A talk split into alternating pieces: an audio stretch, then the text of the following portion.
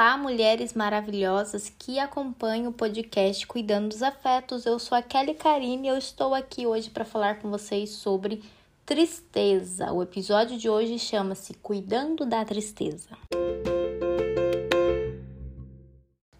A tristeza é uma emoção como qualquer outra e ela é natural do ser humano, ela faz parte da vida. Sempre que o ser humano passar por algumas situações é, que são consideradas difíceis, é natural que ele se sinta triste. Vamos supor a pessoa perder alguém. É natural que sinta tristeza nesse, nesse momento. Ah, o que acontece é que muitas vezes as pessoas confundem sentir tristeza com ter um transtorno depressivo, que são coisas completamente diferentes. Nós consideramos a tristeza como uma emoção negativa, não no sentido dela ser uma emoção ruim, mas porque ela diminui a frequência e a intensidade de alguns comportamentos. A gente quer falar menos, a gente quer ver menos pessoas, a gente quer ficar mais na nossa quando a gente se sente triste. E isso é natural do processo de sentir tristeza. Mas isso não quer dizer que você tenha um transtorno depressivo só porque está se sentindo assim. A tristeza é uma emoção que vem e vai. É um estado de humor, né? Então a gente pode se sentir triste porque aconteceu algo ruim, Vem outra situação, a gente passa a sentir outra emoção. Claro que se eu não cuidar dessa tristeza, ela pode sim evoluir para um transtorno depressivo. Mas não é só isso, eu preciso analisar uma série de fatores envolvidos, porque transtorno depressivo é um transtorno multifatorial, tem muitas coisas envolvidas. Então eu preciso olhar tudo: a questão biológica, a questão do, do ambiente em que eu vivo, a questão comportamental, tudo isso eu preciso levar em consideração e outras coisas também, né? Então não é só sentir tristeza e vai evoluir para um quadro de, de transtorno depressivo, né? E aí, quando a gente fala em transtorno depressivo, é preciso levar em consideração que não é só depressão. Nós temos alguns transtornos que está ali no DSM-5 que eles é, vêm vem falando sobre transtornos depressivos. A gente tem o transtorno disruptivo de desregulação do humor, tem um transtorno depressivo maior, que é a depressão, né, mais conhecida. Tem o transtorno depressivo persistente, que é a distimia, quando a, depress a depressão ela fica por mais de um, dois anos. Tem o transtorno disfórico pré-menstrual, que eu já falei lá no Instagram. E tem o transtorno depressivo que é induzido por alguma medicação que a gente está tomando, ou o transtorno depressivo por, um, por outra condição médica. Para ser considerado algum desses transtornos, é preciso passar por toda uma avaliação. Como eu já disse, quem faz essa avaliação? Ou um psiquiatra ou um psicólogo. A mãe não vai fazer essa avaliação, o Google não vai fazer essa avaliação, nem outra pessoa vai fazer essa avaliação. Somente um psicólogo ou um psiquiatra pode fazer isso e encaminhar para o tratamento adequado. Cada um desses transtornos, ele tem, eles têm alguns critérios que precisam estar presentes por um determinado período para a gente analisar então se é considerado um transtorno ou não.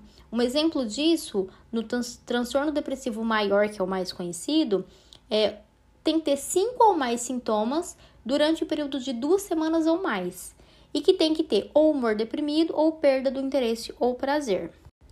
Então tá, estou me sentindo triste, estou com baixa energia, estou cansada, mas eu não apresento nenhum é, critério desses que, e, que sinalize que eu tenho algum transtorno. O que, que eu preciso fazer? Eu preciso cuidar dessa tristeza. Eu não posso somente me entregar à tristeza e deixar que a vida se encarregue do resto. Nós somos aquilo que nós fazemos. Então vamos supor, eu estou me sentindo triste por determinado motivo. E aí é interessante, eu preciso identificar o que eu estou sentindo. Ok, eu estou sentindo tristeza. Por que, que eu estou sentindo essa tristeza? Por isso, por isso e por aquilo. E o que, que eu faço agora? Então, buscar coisas que levantem o meu humor. É, não me entregar coisas que eu fique mais triste. Quer ver um erro clássico? A pessoa está triste, como os outros, está na fossa. O que, que ela faz? Ela escuta uma música que deixa ela mais triste. Então a gente se entrega muitas vezes ao ciclo da tristeza. E aí a gente fica preso nesse ciclo sem conseguir sair. E aí, querendo ou não, a gente acaba contribuindo para que algo que poderia ser uma coisa simples e, e resolvido com uma um comportamento diferente, a gente se entrega a uma tristeza profunda que pode sim se, se tornar um transtorno no futuro. Então, o segredo de tudo isso, de cuidar da tristeza, está no quê? No autoconhecimento. Porque eu preciso saber como eu me sinto, por que eu me sinto e o que fazer para não me sentir assim.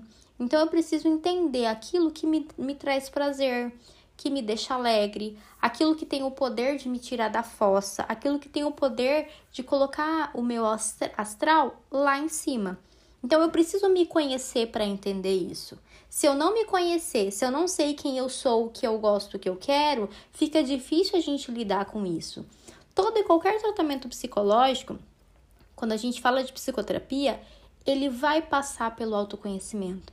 Vai passar por você saber o que você quer, o que você é, o que você gosta, aquilo que você sonha para você e aprender a identificar o que está passando dentro de você. E ninguém melhor para entender o que se passa dentro de você do que você mesmo. O psicólogo ele vai estar tá ali para te orientar, para te ajudar, mas quem conhece, quem sabe, é você, porque você está sentindo. Porque só você tem o poder de falar, olha, eu estou me sentindo triste e eu preciso fazer algo a respeito. Outras pessoas podem até tentar te ajudar, tentar te animar, mas se você não se permitir, e eu estou falando se permitir enquanto tristeza, não enquanto transtorno, porque aí a coisa muda de figura, mas é muito melhor a gente se permitir antes que um transtorno surja, antes que o transtorno se torne algo muito difícil de lidar. É como eu sempre digo, né? A prevenção ela é o melhor caminho. É muito melhor eu cuidar da tristeza do que eu ter que tratar o transtorno, que fica algo muito mais é, não impossível, mas muito, algo muito mais difícil, né? Sendo que se eu lidar com aquilo antes que se torne um problema, será muito melhor. E quando eu falei sobre autoconhecimento, até de você conhecer as suas origens, entender. Será que na minha família tem alguma pessoa que tem depressão, alguma pessoa que teve algum transtorno depressivo, ou até mesmo quando a gente falou algum transtorno de ansiedade? Conhecer esses fatores, que podem ser fatores de risco, também é importante. Entrar em contato com isso é tão importante, porque às vezes a gente sabe hoje que a depressão, os transtornos depressivos, eles têm um fundo genético. Então, isso pode se desenvolver ao longo da vida, né? Mas se você tem fatores de proteção, se você sabe se cuidar, você sabe se olhar, é, é mais difícil que isso vá para evoluir para um transtorno porque você pode aprender a cuidar dessa tristeza antes que isso se torne um problema. E é por isso que eu tô aqui. É por isso que eu tô fazendo esses podcasts, é por isso que eu estou ali no Instagram, para tentar ao máximo facilitar e dar o maior acesso à informação para vocês, para que vocês aprendam a se olhar, aprendam a se cuidar com muito carinho e amor, para a gente não precisar tratar um transtorno.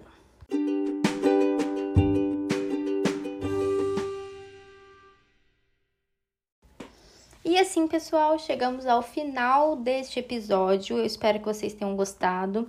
Vocês veem que eu estou sempre fazendo um, um formato bem reduzido para ficar fácil, para ficar uma escuta gostosa, para que vocês não falem assim, nossa, não tenho tempo de ouvir o podcast da Kelly, né? Mas você tem tempo, porque todo mundo tem de 5 a 10 minutos ali para aprender um pouquinho e para aprender a cuidar de si, cuidando dos afetos, que é cuidando daquilo que te afeta, daquilo que pode gerar um problemão na sua vida. Espero que vocês tenham gostado e compartilhe com aquela pessoa que precisa cuidar da tristeza, viu? Beijos, até a próxima!